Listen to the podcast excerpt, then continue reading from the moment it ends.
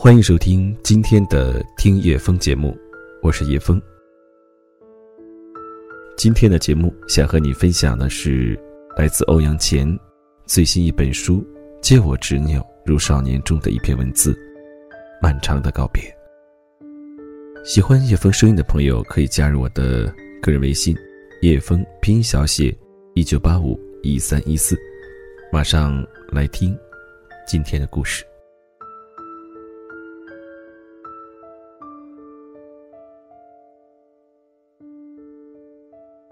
二零一三年的秋天，天津与曹州之间的绿皮火车幺四幺幺、幺四幺二要停运了。知道这个消息后，我很感慨，毕竟上大学那时候都是坐着这趟火车来去，在上面耗费了四年的光阴。虽说毕业这么多年了，也没做出什么成绩来，但对于承载自己青春的物事，总有些舍不得。于是，我决定趁它还没停运之前，再去坐最后一次。我当时正混在北京，便坐着城际列车到了天津，然后在候车室里等了两个小时，如愿以偿的登上了这趟缓慢的绿皮火车。他出站的时候，旁边正有一列和谐号呼啸而过，从窗户里看上去。就像一道白色的闪电，而幺四幺幺却不紧不慢地晃荡着，让我感觉时间几乎都停止了。真的让人难以置信，年轻时的我竟然可以忍受这种速度，像乌龟一样，把我的青春从一个地方挪到另一个地方。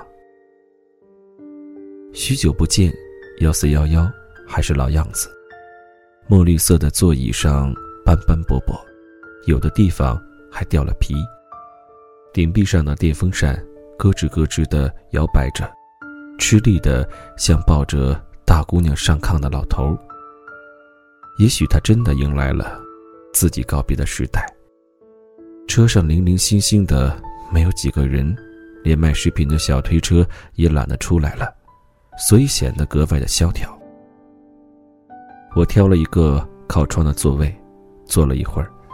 我发现，在我右前方的三点钟方向坐着一个孤零零的姑娘，她扎着一条马尾辫，一手托腮，看着窗外的风景。阳光从斜着的方向照过来，使她的脸看上去白皙的像纸一样。我在心里暗道：“哦，纸姑娘。”车上实在是太无聊了，所以我决定去搭个讪。我走过去，佯装随的问：“这有人坐吗？”纸姑娘看了我一眼，笑了笑，摇了摇头。我坐在了她的对面，能更加清楚的看到她娇俏的五官与白皙的皮肤，甚至都能闻到她随风飘来的细发香布的味道。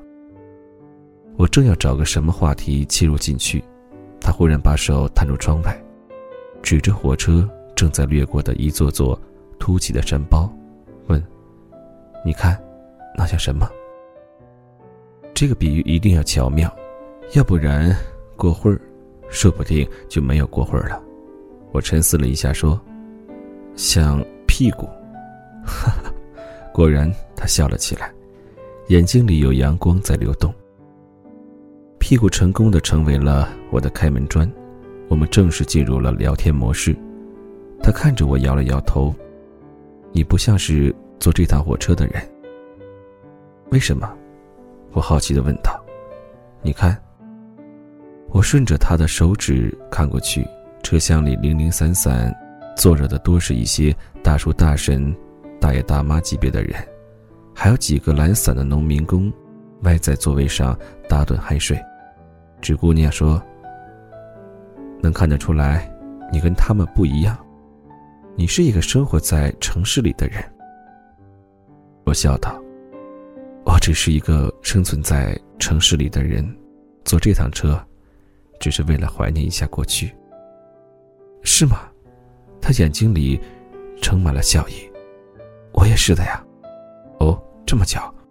嗯。他他点了点头。我谈的第一次恋爱，就是在这趟火车上分的手。纸姑娘第一次谈恋爱的时候，大约是十七岁，那时她还上着高中，但还是不可避免的陷入了爱河。处在青春期的小伙子，总是有一种特别的吸引力，能让人怦然心动。我不知道他的名字，暂且叫他 A 君。A 君没什么正式工作，喜欢抽烟喝酒打扑克，但身上却有着属于青年人特有的正义感和自尊心，坏也坏的理直气壮，可谓是邪气凛然。纸姑娘就喜欢他这一点。她当时要上晚自习，A 君就骑着一辆自行车，每天晚上在学校门口接她回去，雷打不动。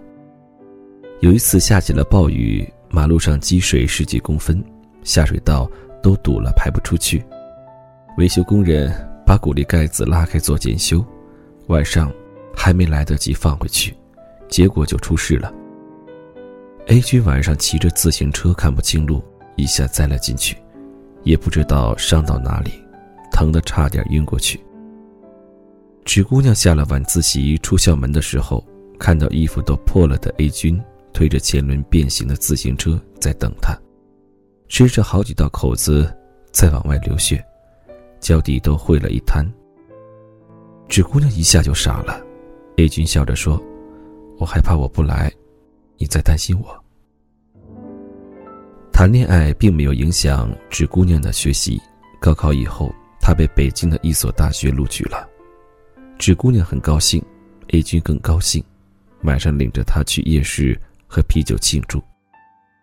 纸姑娘从来没有喝过啤酒，两杯下肚后，脸蛋变得红彤彤的，在灯光的照耀下格外好看。然后隔壁桌上就有两个男人。冲着她吹口哨。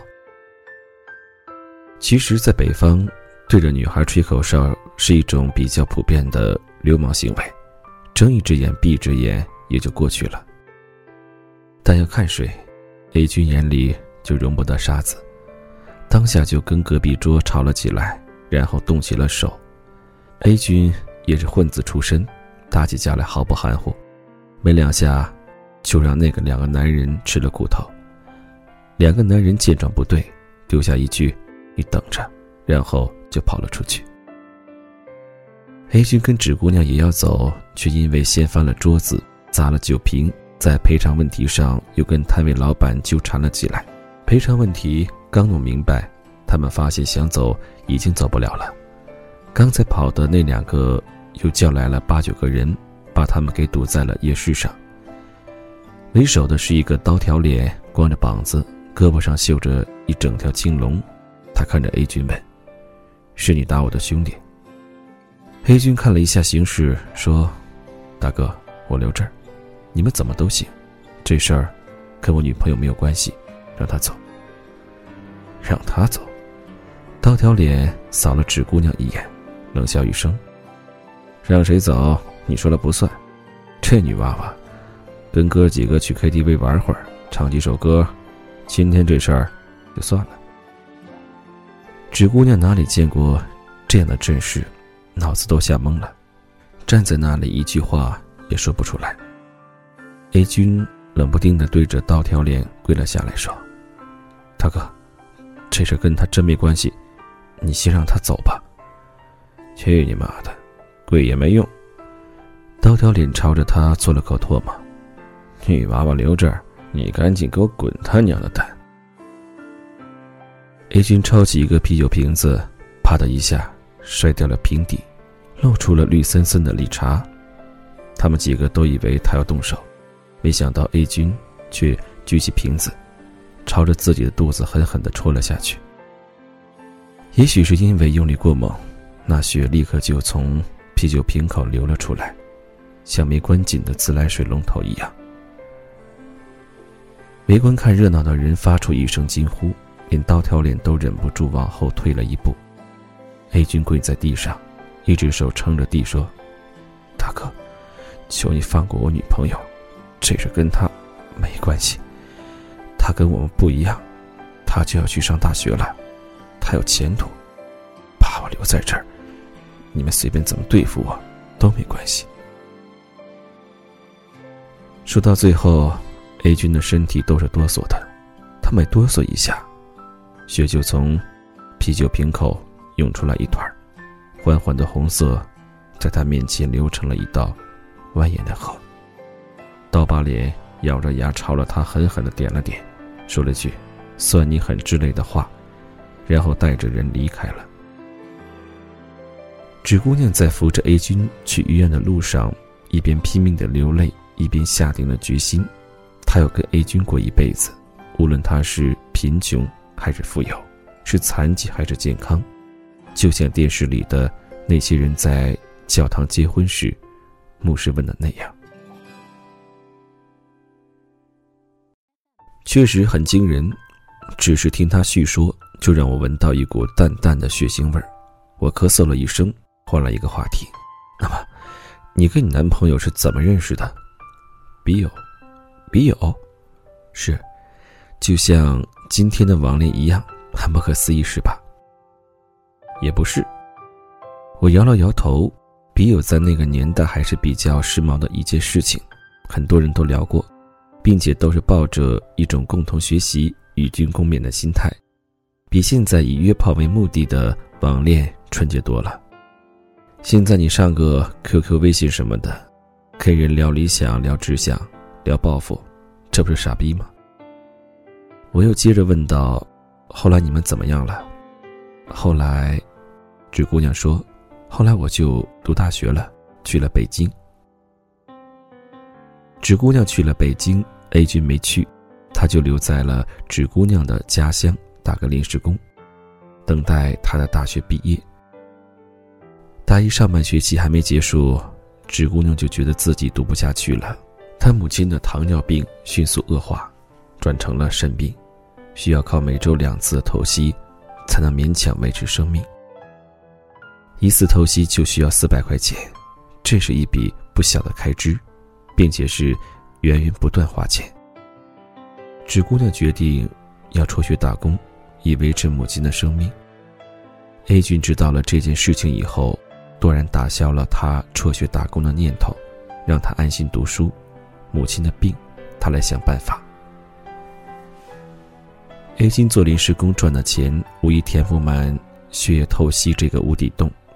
为了赚更多的钱，他应征去了本地一家小型煤矿，做了一名下井的挖煤工人。煤矿是私人开的，从地下拉一车煤，到地上能赚十五块钱。A 君拼了命的干，能保证纸姑娘母亲每个月的透析费用。他之前对纸姑娘说会经常去北京看看她的，但沉重的现实让他一次北京也没有去过。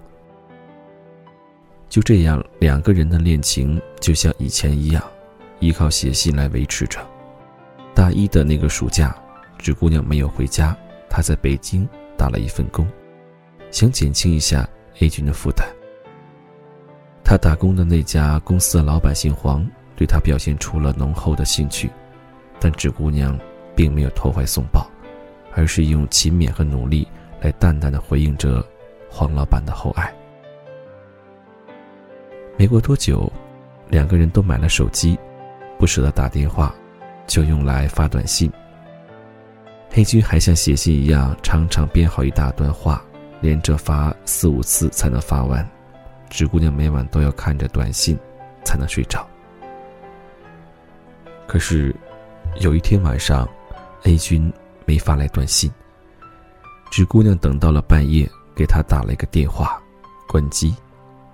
失魂落魄的纸姑娘不知道怎么回事，她安慰自己，也许是手机没电了，也许是她今天太忙，也许是她跟工友喝酒去了。天快亮的时候，迷迷糊糊的纸姑娘接到医院打来的电话，说煤矿塌方，A 君被砸在了矿井下面，受了重伤，让他赶紧回来见最后一面。纸姑娘不知道自己怎么跑到的火车站，当时正值国庆节第一天，回老家的车次已经没票了，她买了一张站台票，想夹杂在上车的人群蒙混过关，却被眼疾手快的工作人员给揪了出来。他又急忙跑到汽车站，每天只有一班的汽车已经发车了。纸姑娘想起来天津还有一列经过老家的火车，便立刻去了天津，紧赶慢赶，终于坐上了绿皮车，幺四幺幺。这姑娘说：“那一次我就坐在这个座位上。”从来没有觉得这趟车这么慢过。我在心里不停的喊：“快一点，快一点！”我说：“然后呢？” 然后，他抚了一下额前被风吹乱的头发。火车走到一半的时候，我又接到了医院的电话，说他死了。剩下的半程，他是流着泪做完的。轰隆隆的火车载着他向前驶去，还没到终点，就迎来了漫长的告别。纸姑娘回到北京以后，就跟黄老板好了，做了他的小三。纸姑娘的小三做的很敬业，只要钱，其他什么都不管。黄老板的一切家庭、工作、江湖琐事，他都不参与。但即使这样，他还是被黄老板的妻子发觉了，彪悍的女人带了四五个大龄闺蜜，大骂着臭婊子，把他抓到街上毒打一顿，还狠狠地羞辱了他，几乎剥光了他的衣服。就算这样，他都没有离开黄老板，始终坚定地跟他腻在一起。到最后，黄老板的妻子也烦了，干脆就是睁一只眼闭一只眼。只要不威胁到自己的正式地位就好。然后就这样过了三年的时间，纸姑娘还是跟黄老板分手了。分手的时候，黄老板给了她四十万的补偿费。我有些惊叹，这笔钱也不算少了。纸姑娘说：“ 我没要，为什么？我母亲死了，要这些钱有什么用？”我为之一愣。这时，火车外掠过了一排排红色的枫树，伫立在寂寥的秋天里。它们就像一团燃烧的火焰。纸姑娘指着窗外，兴奋地说：“看，好漂亮啊！你说，像什么？”我说：“像晚霞。”她说：“像头发，头发。”我疑惑了一下。广播上忽然响起了。话务员的声音：“各位旅客请注意，前方到站巨野车站。”纸姑娘站了起来说：“我该下车了，谢谢你听我讲了这么长的时间。上面的包你能帮我拿下来吗？”我急忙站起身，帮她把行李架上的旅行包拿了下来。在那一瞬，我忽然有个想法：这姑娘是不是逗我玩呢？反正快到站了。闲着也是闲着，找个人随便瞎侃一通，过过嘴瘾。也许是小说看多了，不过我也没有仔细想，本就是萍水相逢，便把她送下了车。她站在月台上朝我挥了挥手，随着火车的开动，他的身影就很快消失在了我的视野里。重新回到座位上。我百无聊赖地打量着窗外的风景，忽然发现，对面窗户的金属边上有些细微的痕迹，像是用小刀刻上去的。我好奇地凑上去看了看，那些划痕有些年头了，快被岁月抚平，但还是可以辨识出依稀的字迹来。我爱你，下面还有日期，二零一零年十月一日。我化尘埃飞扬，追寻赤裸逆翔，奔去七月心肠，时间烧灼滚烫，回忆似回响，路上行走匆忙，难能可贵世上。散播留香磁场，我欲乘风破浪，踏遍黄沙海洋，与其误会一场，也要不负勇往。我愿你是个谎，从未出现南墙，笑是神的伪装，笑是强忍的伤。就让我走向你，走向你的窗，就让我看见你，看见你的伤。我想你就站在站在大漠边疆。我想你就站在站在七月上。